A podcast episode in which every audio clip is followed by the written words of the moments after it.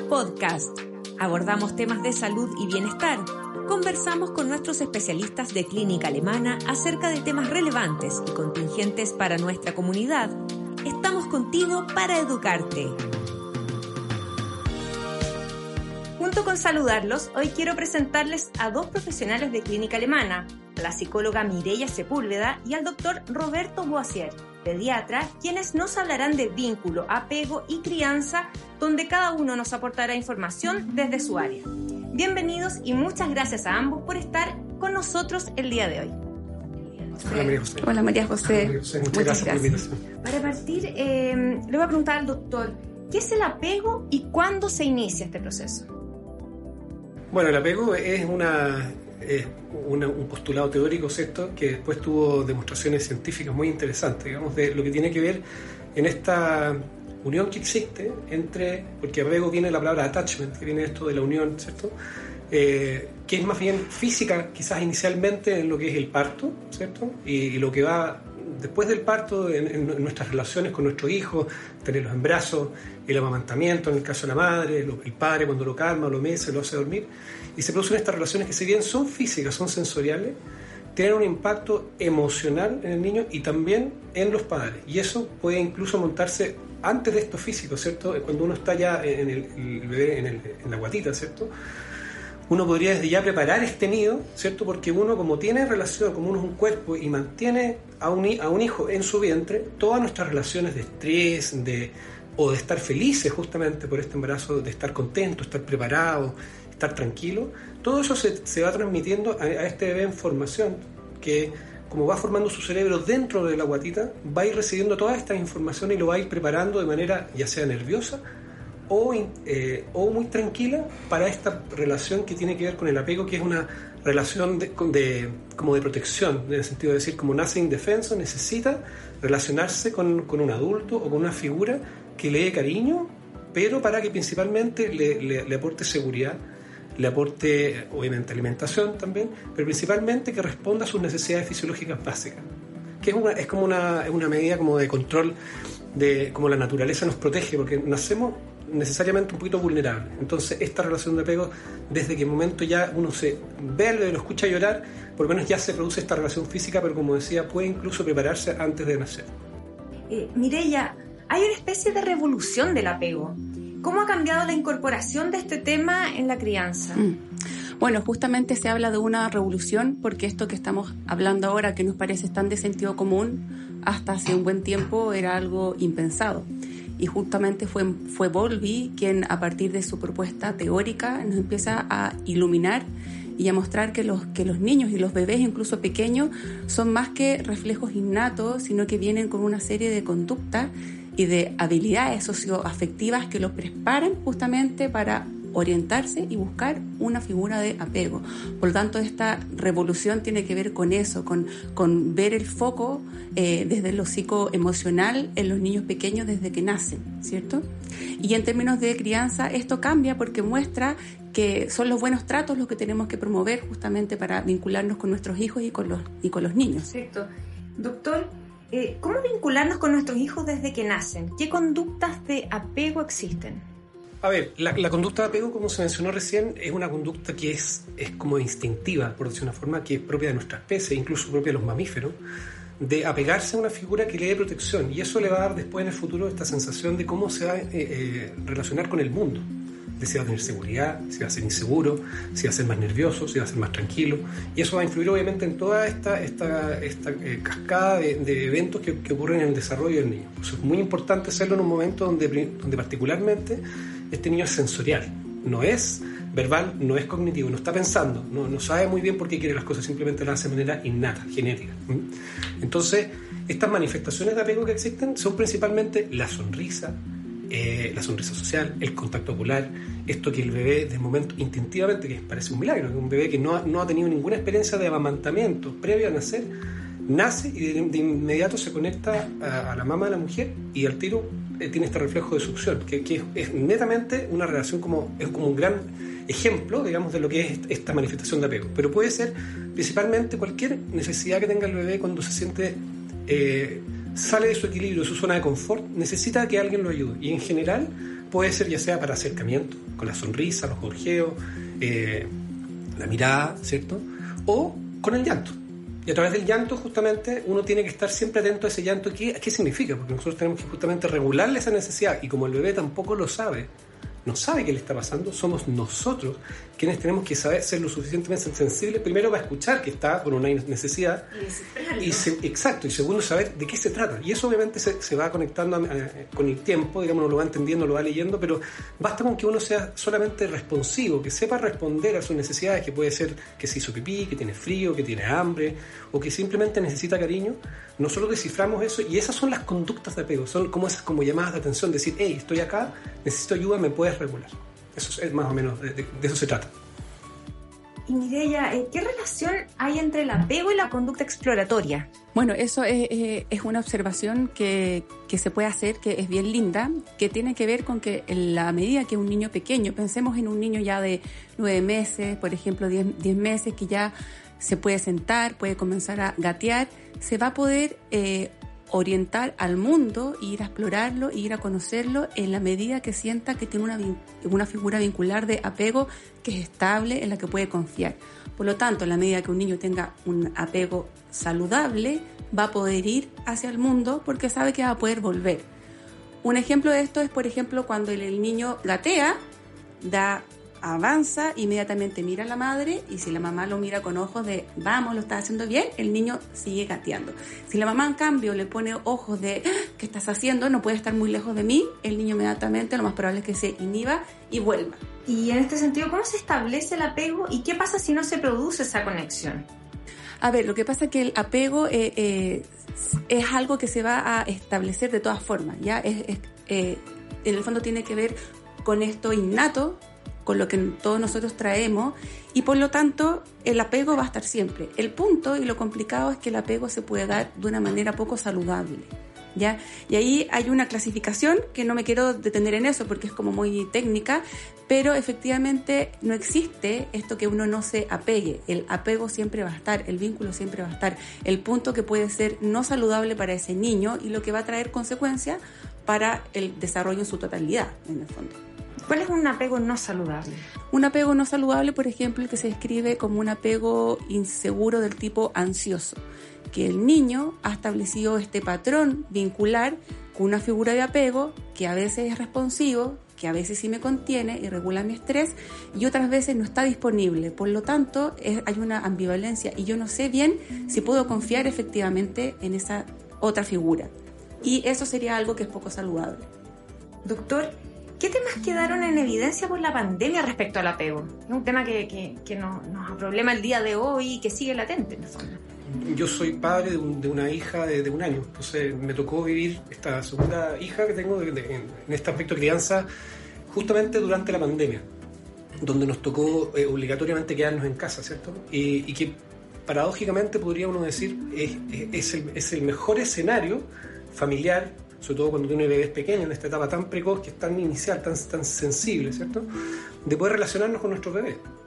Pero también nos mostró lo poco preparados que estábamos, porque en vez de producir ese efecto positivo, de poder vincularnos, de poder estar más con nuestros hijos, conversar, leer, conocerlos, justamente el tiempo que nos, que nos falta en la vida para estar con ellos, más bien se produce este efecto como, como paradójico, donde en realidad eh, este, el mismo estrés de la pandemia, eh, el, tener que seguir rindiendo en la casa, porque obviamente la ayuda que normalmente contamos, ¿cierto? Que la, niñera de repente, o a veces un familiar, acá estábamos solos contra el mundo, ¿cierto? Las familias encerradas, donde hay que encargarse no solamente de los niños, sino que además del aseo, entonces, eh, del trabajo, de, y, y, empieza, este estrés más bien empieza a inundar un poco y uno termina en realidad creyendo que los niños uno por solamente estar presente físicamente, solo basta para que los niños satisfagan sus necesidades de cariño. Y en realidad es lo contrario. Los niños al verte en casa, justamente buscan eso, dicen, chuta, está mi papá, entonces está mi mamá, eh, puedo estar con ella, pero uno está preocupado mirando quizás el celular porque quiere leer las noticias o, tratando de responder en, la pega, porque tiene que responder en reuniones ya no físicamente. Entonces, ¿qué pasó finalmente? Que nos terminamos estresando. nos terminamos estresando y terminamos vinculándonos somos presentes físicamente pero ausentes emocionalmente en ese momento. Entonces es súper interesante porque eso trajo consecuencias tanto a los padres, eh, estrés, ¿cierto? Uso de medicamentos, alcoholismo, drogas también. Y en el caso de los niños, las tasas de consulta por regresiones en el, desarrollo psicomotor o problemas emocionales o problemas netamente psicológicos aumentaron eh, de forma exponencial, para hablar de los adolescentes. En general, cuando hablamos de apego, siempre pensamos en el rol de la madre en los primeros meses de vida. ¿Cómo puede incorporarse el padre a este proceso tan importante? Claro, eh, la madre tiene, tiene la, ventaja biológica, por decir una forma, ¿cierto? Que, que, ella, claro, tiene este bebé en su vientre, ¿cierto? Entonces se produce una, una relación que no es, no es tan, como los, como los adultos somos más racionales, ¿cierto? Entonces decimos, claro, viene, viene mi hijo, en el caso de los padres, eh, que pucha, que, entretenido, pero a la mamá le pasan otras cosas, le pasan cosas hormonales, hay aumentos de la oxitocina, se producen cambios y uno va sintiendo que tienes a una persona adentro, o se produce una conexión que te vuelve a llevar a la raíz biológica tuya también, que es emocional, de vincularte con alguien a quien tú vas a proteger. Entonces para la madre se le hace muy fácil, al menos si es que está todo bien, de poder vincularse rápidamente porque el bebé va a responder también a esta vinculación de tomarle un brazo, protegerle, hablarle, mirarle, etc.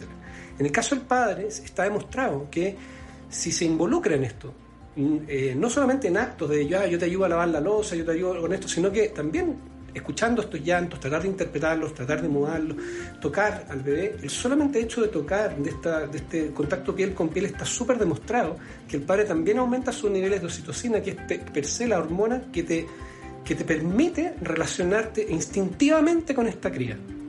Entonces, el, padre, si tiene este, este vínculo, que es, como digo, emocional principalmente, después puede ser más cognitivo, de enseñarle cosas, ¿cierto? De poder ser un, un modelo para los hijos, la verdad que esto se produce mucho, mucho más temprano, antes de que el niño empiece a sepa pensar, sepa hablar, solamente se vincula de manera física. Entonces, el padre tiene que estar disponible no solamente en lo técnico, ¿cierto?, de estar ayudando, sino que además en lo físico. Y eso produce también beneficios para el padre. Y de hecho, el bebé también te va reconociendo como una figura de apego porque tú también le das cariño, también lo mudas, sabes interpretarlo, pero eso requiere tiempo y dedicación de estar ahí. Eso es un poco el rol del padre. ¿Es un poco más tardío, quizás?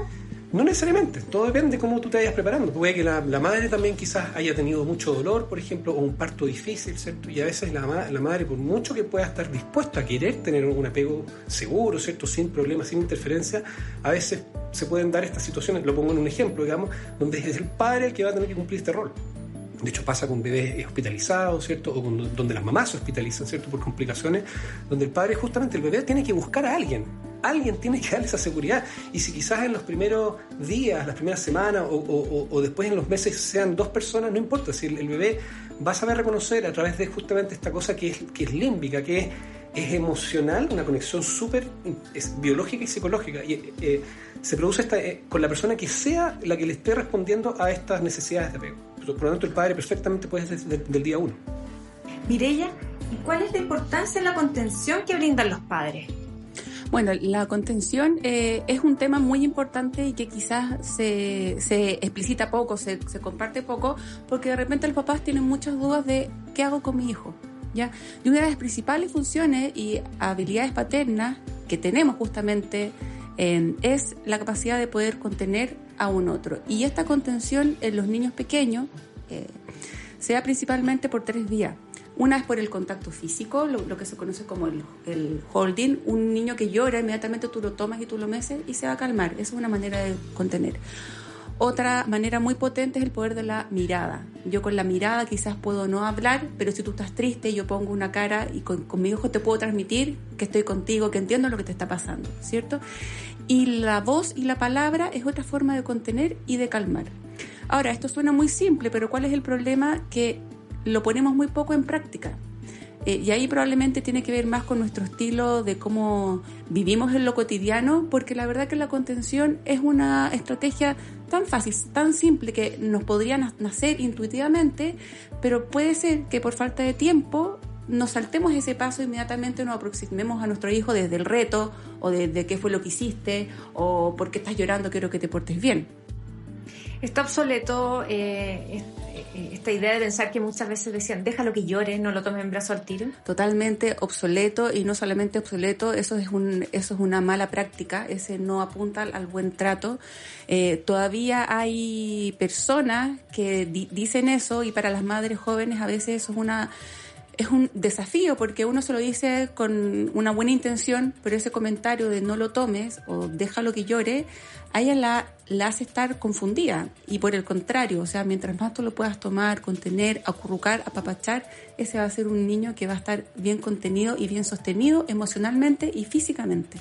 ¿Qué podemos hacer los padres en concreto? ¿Hay algunos tips que puedan servirnos a todos, Mireya? Mira, tips, yo creo que, a ver, el, el, problema con los tips es que si existieran y fueran efectivos, existiría un libro y todos pudiéramos recurrir a eso. ¿cierto? con, el, con el manual, exacto. No vendría con el manual. Ahora, de todas maneras, hay cosas y orientaciones que uno puede dar. Y tiene que ver, yo, yo creo, un poco tomándome de, esta última pregunta como de la, de la contención, que es en el fondo eh, el principal como... Eh, ayuda que nosotros podemos tener es dedicarle tiempo y escucha activa a nuestros hijos. Eh, la crianza implica tiempo. Yo puedo tener redes de apoyo, puedo delegar el cuidado en otra persona, pero si yo quiero que mi hijo esté en sintonía conmigo, yo sintonía con él, tengo que poder tener tiempo para escuchar, para observar qué es lo que le gusta, cómo lo pasa bien, cuáles son las cosas que lo frustran. Entonces, eso quizás, claro, quizás es frustrante para un papá escuchar esta respuesta porque quisieran un tips más concreto, ¿cierto? Pero tiene que ver un poco con eso, con estar, con compartir experiencias positivas con ellos, poder jugar con ellos. Eh, eso es algo que yo te diría que permite eh, que la crianza sea de un modo mucho más amable y sobre todo que la puedan disfrutar ambos, papás e hijos. Doctor, en cuanto a afectividad, ¿los niños son más concretos o también entienden las distintas formas de expresar cariño? Eso es justamente que los niños son concretos. uno puede hablar de niños quizás más grandes. Niños donde ya, eh, y esto es por un tema de desarrollo cerebral ¿eh? y desarrollo de la, misma mente, digamos, de la psicología del niño. Esto se va construyendo ya para que el niño te comprenda, sea concreto. Estamos hablando de un niño que ya tiene sus funciones, eh, ¿cómo se dice?, eh, superiores, ejecutivas superiores, más o menos desarrolladas, y eso ocurre generalmente pasados los cuatro años. En realidad, eh, si, nos referimos en el tema del apego particularmente, estamos hablando de, bebés que son más bien en, otro lenguaje, en otro código. Ellos, ellos como, hablábamos recién, si el niño llora no es porque se quiera portar mal, no está pensando en eso. Está más bien expresando una real y, y genuina ¿cierto? necesidad de de, que algo mal le pasa, de ayuda, es una, es una señal de ayuda. Y que en realidad somos nosotros los concretos, ¿cierto? Quien deberíamos decir, ok, ¿qué le está pasando? Y también nos podemos equivocar, pero tenemos justamente las facultades eh, cerebrales o de madurez cerebral para poder decir, no, esto le pasa. Entonces, en realidad los niños, para lo que tiene que ver la efectividad, si nosotros demostramos que, cariño desde el día uno, obviamente estamos no solamente transmitiendo...